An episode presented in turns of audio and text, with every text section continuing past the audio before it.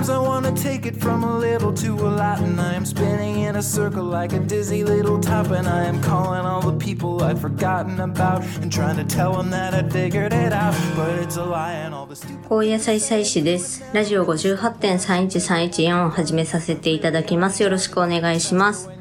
今回は2022年7月13日の水曜日に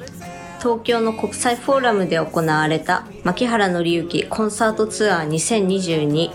ヨーソロンこちらのお話をしようかと思います。この話をするにあたってなんですけど、ライブ本体、ライブの中で演奏された曲とか演目っていうのは、ワウワウで放送されます。私と母親で行った日はワウワウのカメラがあって、8月の後半から牧原紀之の今回のライブとか、以前のライブ、以前放送されたライブをまた再放送するというような特集みたいなのを組まれるみたいです。なので、演奏、どんな曲演奏したとかっていうよりかは、おそらくカットされてしまうであろう雑談とか、そういったお話をしようかなと思います。私が覚えてる限りでは、8回くらい曲と曲の間を使っておしゃべりすると、お話しするっていう時間がありました。その順番通りというよりかは、最初の方は雑談いくつかお話しして、最後にいくつか曲の説明とか、こういう風な経緯があってこの曲ができました。とか、今回この曲を演奏しようと思いました。というような感じでまとめてみました。まず2、3曲演奏し終わった後に、牧原紀之本人の口から謝罪の言葉、お話がありました。2020年、皆様に大変ご迷惑をかけました。そして、現在に至るまで3年間、牧原紀之のファンであると言いにくい状況にさせてしまって申し訳なかったというようなお話があって、10秒くらいですかね、頭を下げるシーンがありました。私は言うだろうなとは思ってました。このライブの中で、なんなら冒頭でそういったお話はするだろうなと思ってたんですけど、私はどう思うかな。その時になんないとわかんないなと思ってました。いざその場面に出くわして、でその3年間、ファンであるって言いにくい状況にさせてしまって申し訳なかったと言って頭を下げた時に、内心自分のことを振り返って、この3年間、いろんな人に牧原紀之のファンですって言いふらしてたなと。今の職場で新しい人間関係になっても、なんならライブに行く前日にはいろんな人に言いふらしてました。明日ライブ行くんです、つって。会場にいた観客も声にはしないけど、みんなでただ拍手をしてました。みんなが内心どう思ってたかわかんないけど、私はずっと、いや、もうめっちゃ言いふらしてましたわつって。で、また、アルバムも出したし、このライブも開催できたし、私も行けたしってことで、どんどん胸を張って言えるなと思いましたね。続きまして、今回のライブの衣装のお話について。この時はデザインしたビームズの久保博さんっていう方がいるんですけど、ご本人が登場してマイク握って説明してくれました。まず牧原さんからの注文っていうのは派手なのは嫌だと。シックで落ち着いた感じのスーツのようなデザインにしてくださいというような注文があったそうなんですよね。久保さん本人はどうしようかと一週間くらい悩んだ時に、今回のコンサートツアーの名前でもあるし、アルバムの名前でもあるし、曲の名前でもあるヨソロ。このミュージックビデオを思い出した。このミュージックビデオの演出は、黒い空間、暗い空間の中で、紙テープ、カラフルな紙テープが垂れているっていうのが印象的だった。じゃあそれを衣装に取り込もうということで、まずバンドメンバー8人それぞれのイメージカラー当てはめて、衣装に一本紙テープみたいに走らせようと。牧原さん本人の衣装には、8人8色分を足元に一本ずつバーって走らせて、ちょっとカラフルな感じに仕上げました。デザインとしては非常に簡単だし、シンプルではあるんだけど、その分縫製っていうのが大変でした。スーツなので、縦に一本走らせるにしても、ジャケットとズボンずれないようにしなきゃいけない。横に走らせるにしても、腕と胴体、これをなるべくつながるようにしなきゃいけないっていうので、非常に難しかったけど、そこは縫製のチームが頑張ってくれて、今回の衣装に仕上げました。その頑張りをぜひ、このライブを通して見てあげてくださいというようなお話がありました。今回に限らず、コンサートの衣装って割とスーツっぽいのが多いんですよね。スーツだけど、ちょっと遊び心があるデザインとか、遠目で見ると、いろんな模様が組み合わさったパッチワークみたいなベストを着てるけど、よく近くで見てみると、ヒョウ柄とかパンチの効いた柄がそれぞれ組み合わさってるベストだったりとか。こういったスーツ調のが多いんですけど、今回もご多分に漏れずというような感じでしたね。私はもともとスーツとか制服とかかっちりきっちりしたようなデザインが好きなので、また今回の衣装も非常にいいなと。シンプルだけど、そういった意味が込められてるし、その発色もいいんですよね。紙テープっていうか、ラインの。ネイビーのスーツだけど、蛍光まではいかなくても黄色のラインが入ってるとか、そこのワンポイントアクセント聞いてていいなと思いましたね。続きまして雑談を2つくらい挟む場面があったんですけど、そう。この時に今から雑談をします。歌は歌いません。なのでトイレに行きたい人は、この雑談の間に行ってきてください。どうぞっていうような前焼きがあって、で、会場それぞれわーって、結構な人数行ってましたね。で、牧原さん本人も、ああ、やっぱり結構行きますね。大丈夫ですよ。ゆっくり話しときますからね。みたいな感じでおっしゃってました。ここで話してたことっていうのは、活動休止してた3年間どう過ごしてたかっていうようなことをお話しされてました。牧原のりゆき歌の履歴書っていう本を出版して、その本の中には書いたんだけど、出身地である大阪の高槻市から20歳で東京に出てきて30年間過ごしました。でも今は生まれた地より長く過ごした東京をまた出て別の地方と言っていいかなというようなところに住んでいます。この引っ越した時っていうのは不安だったらしいんですよね。ご近所付き合いとか挨拶とか行くときに、の、牧原さんが、あんなことがあった後の挨拶って、ご近所さんになる。ここで小ネタというか小芝居が挟まるんですよ。あんなことがあって、ね困るわよね。とか、子供の目を塞ぐ仕草をして見ちゃいけませんっていうようなことを挟んで、こういうことがあるんじゃないかって不安だったんだけど、実際そんなことは全くなくて、むしろ温かく受け入れてくれました。そして今では女子会ならぬ男子会、もっと言うと男子甘味会っていうのを開くまで仲の良い深い話もできるような仲間もできました。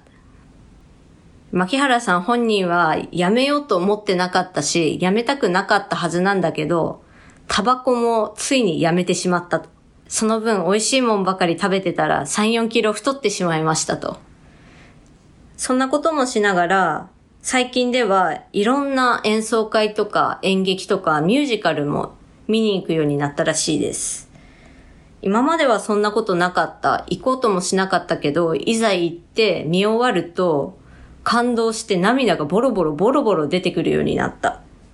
それと同時に、終わった後、観客席で座って終わりを見届けた時に、膝のあたりがあったかい、あったかいものが膝に覆いかぶさってるような感覚になった。それで自分も音楽を作る身、作品を作る身ではあるけど、よく耳にする他の人たちが言ってるような音楽がない人生なんてとか、no music, no life なんていうのは言わないように、思わないようにしてた。けれども、他の人の作品に触れると、やっぱりこの世界から消してはいけないものだな。まさにそうだな、と思うようになりました。今回もこのライブが終わった時に皆さんの膝があったかい、あったかく感じられるようにバンドメンバーで頑張っていきますので、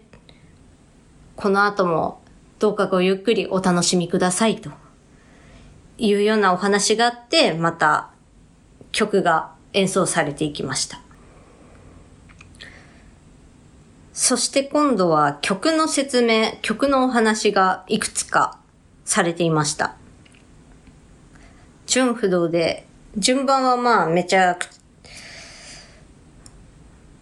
まずは、この休止してた3年間、親しい間柄の仲間を何人も見送りました。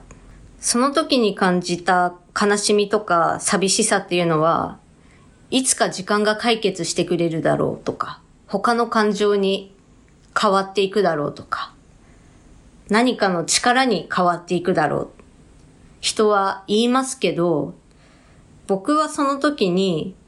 でもこの人を失った悲しさとか寂しさって、この人と一緒にいた嬉しいとか楽しい記憶があってこそのならではの形なんだよな。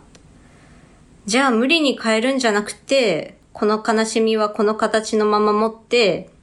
自転車のカゴに入れて散歩でも行くように過ごしていこうと。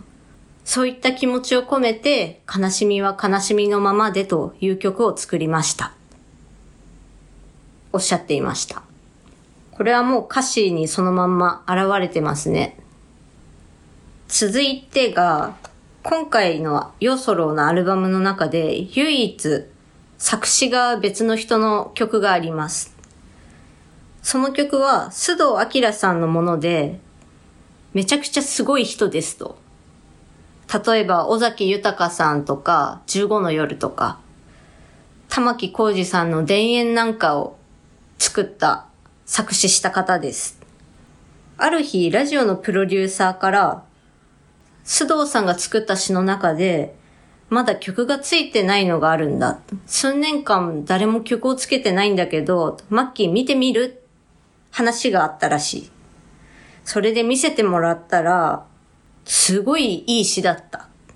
そこに書かれているのは、自分の母親に会いに行ってるんだけど、その母親は認知症で、自分のことを覚えてない。自分が息子だってわからない。だけど、彼女が話しかけてくる言葉っていうのは、息子に対して言ってるような内容だったんだ。が、そんなことが書かれた詩だった。牧原さんはこれを見たときに、誰もつけてないんだったら、数年間誰もやってないんだったら、僕がやったろうと思ったらしくて、この詩を自分のパソコンの画面に表示できるようにしといたらしいんですよ。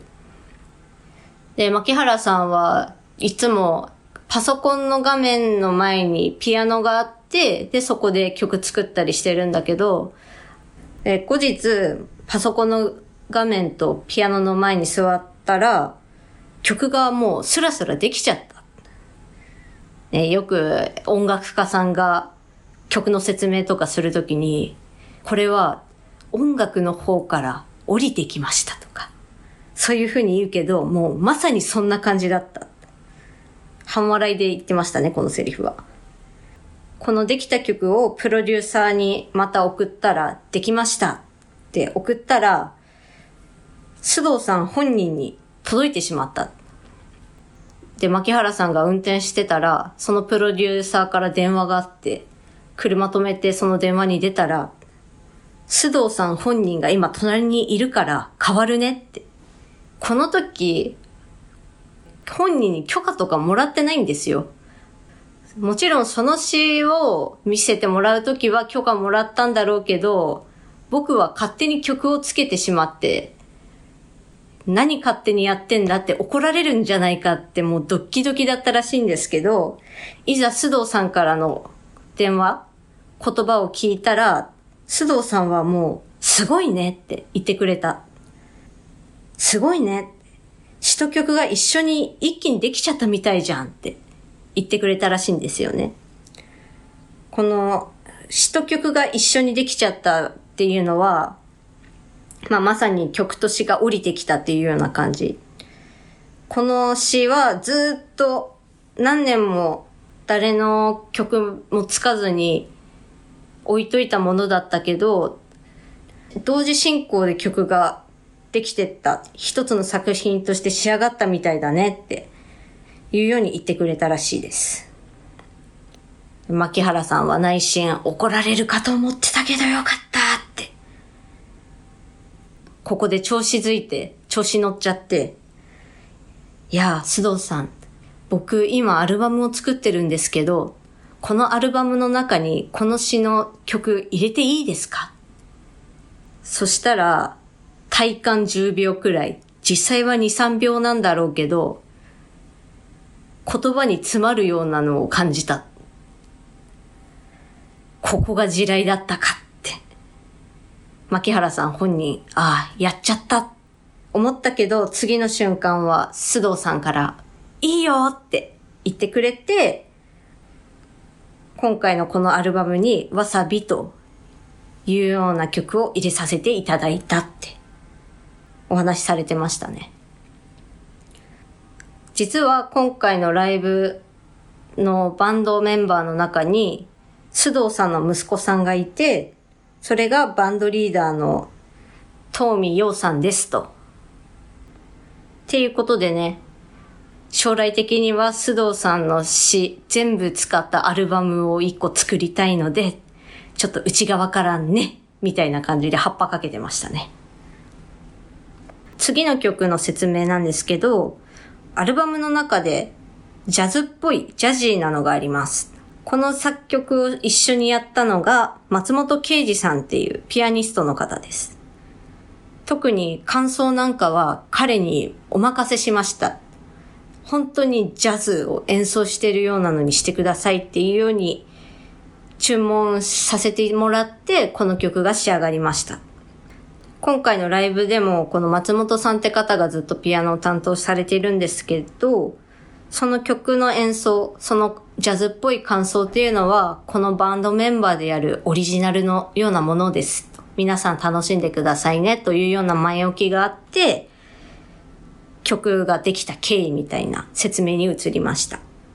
もともと牧原紀之といえば犬、フレンチブルとかパグとかを何頭も飼ってきたんですけど、そんな牧原、今は猫を一匹飼っています。ドラミちゃんっていう可愛い猫なんですけど、ある時そのドラミちゃんをじーっと見てたら、手をペッペッペッって、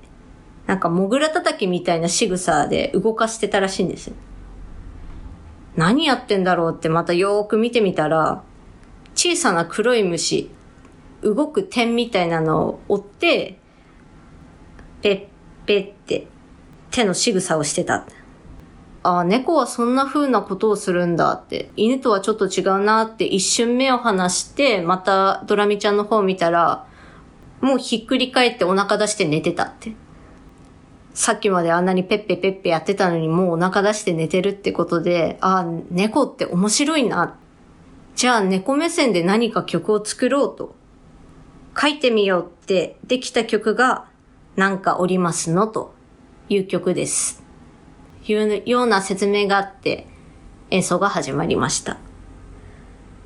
ちなみに今回のライブグッズの T シャツでなんかおりますの T シャツっていうのがありまして、深い紫っていうか、深い小豆色みたいな胸元に筆記体でなんか織りますのってちょっとピンクで書かれているようなデザインなんですけど、これは私の母親が買ってましたね。次が最後になります。牧原さんがスマップに提供した曲で、Love Peace Inside というような曲があります。世界では昔からまさに今もまた戦争が起こっています。戦争は嫌だとかダメだとか、平和を望んでる、誰もがそう望んでいるはずなのに、なんでそんな風に起こるんだろうって思ったけど、でも、いざ自分の身近な世界とか、身の回りのことを考えたときに、いつも誰かと喧嘩したり、いがみ合ったり、イラついたり、そんなことばっかだなと。自分の心を映したそのまんまが世界なんじゃないかなって思ったらしいんですよ。もちろん国同士の争いとか戦争とかって宗教とか経済とか複雑なことが絡み合って僕の頭ではもうわからないことばっかり難しすぎるけど自分の生活の中でだって誰かと喧嘩したくはないとかいざこざがもう嫌だって思ってるのに実際生活してる上で喧嘩は良くないとかしたくないって思ってるけど誰かしらと何か関係がこじれてしまったり、喧嘩してしまったりっていうのを日常茶飯事だ。自分の心がそのまんま世界に現れてるんだとしたら、せめて自分の心が何か変われば世界も変わるんじゃないかっていうような気持ちを込めて作ったのが Love Peace Inside というような曲ですね。戦争は良くない、嫌だ、誰もが平和を望んでるって口にはするけど、じゃあ僕の心の中では本当に愛とか平和とか、それが溢れてるのかな。問いかけ続けることが大事なんじゃないの？と。いうような曲ですね。以上が、まあ私が覚えている限りでお話しした雑談とか曲の説明といったお話なんですけど、最後に久しぶりのライブで私の感想なんですけど、シンプルに良かった。そして次があればまた行きますと。この二つに尽きるかなと思います。また私のライブの楽しみ方なんですけど、もちろん生の演奏、生声、それも楽しみの一つであるんですけど、私はどっちかっていうと、音楽を視覚的に楽しみに行っている感じですかね。音楽を見に来たって感じです。ステージ上の人たちが楽しんでるのを見たり、観客席の方、私は今回前から12列目の一番端っこ、一番左端の席に座って見てたんですけど、後ろ振り返った時にもうみんながそれぞれ一生懸命楽しんでるんですよね。例えば、ステージ上ではアイコンタクトを取ってタイミングを合わせたり、楽器のパフォーマンスみたいなのを楽しんだりとか、こっちはこっちで、観客は観客で、私なんかはよく足先とか膝とか下半身を使ってリズムをとって、ステージ上で手拍子煽るようなことがあれば、一緒に手拍子するし、手振ったりすりゃ手振るし、それがなければ自分なりに拳を振り上げたりとか、拍手する、その、仕方変えたりとかして、自分なりに調整してますし、今回のライブで隣にいた方なんかは、割とそういったことはしないで、あまり動かないで、じーっとステージ上を見ている。動かないで見ている方もいれや、私の前にいた方は、オリジナルの振り付けみたいなのをやってましたね。牧原さんの動きに合わせて、手を上にファって開いてとか、そういう仕草をしている人たちもいました。私はその動きの一体感っていうより、もちろん楽しむっていうことそれぞれ楽しみたいっていう気持ちの一体感はあるんですけど、表現とかやり方は人それぞれで、で、それぞれの楽しみ方をしているなって見るのが好きだなと思いました。以上でございます。冒頭にも申し上げましたけど、8月の後半にワウワウで今回のライブの模様が放送されます。ライブの最中に、私と、まあ母親の方が通路側にいたんですけど、その横でカメラがこっち向いてるなっていうか視線を感じるっていう場面が何度もあったので、姿は映らずとも私の手とか中指に指輪はめてる右手とか腕時計してる左手とか母親の持っているタオルなんかは映ってるかもしれないなと思います。見れる方はぜひ見てみてください。ここまでお聴きいただきありがとうございました。それでは皆様ごきげんよう。さよなら。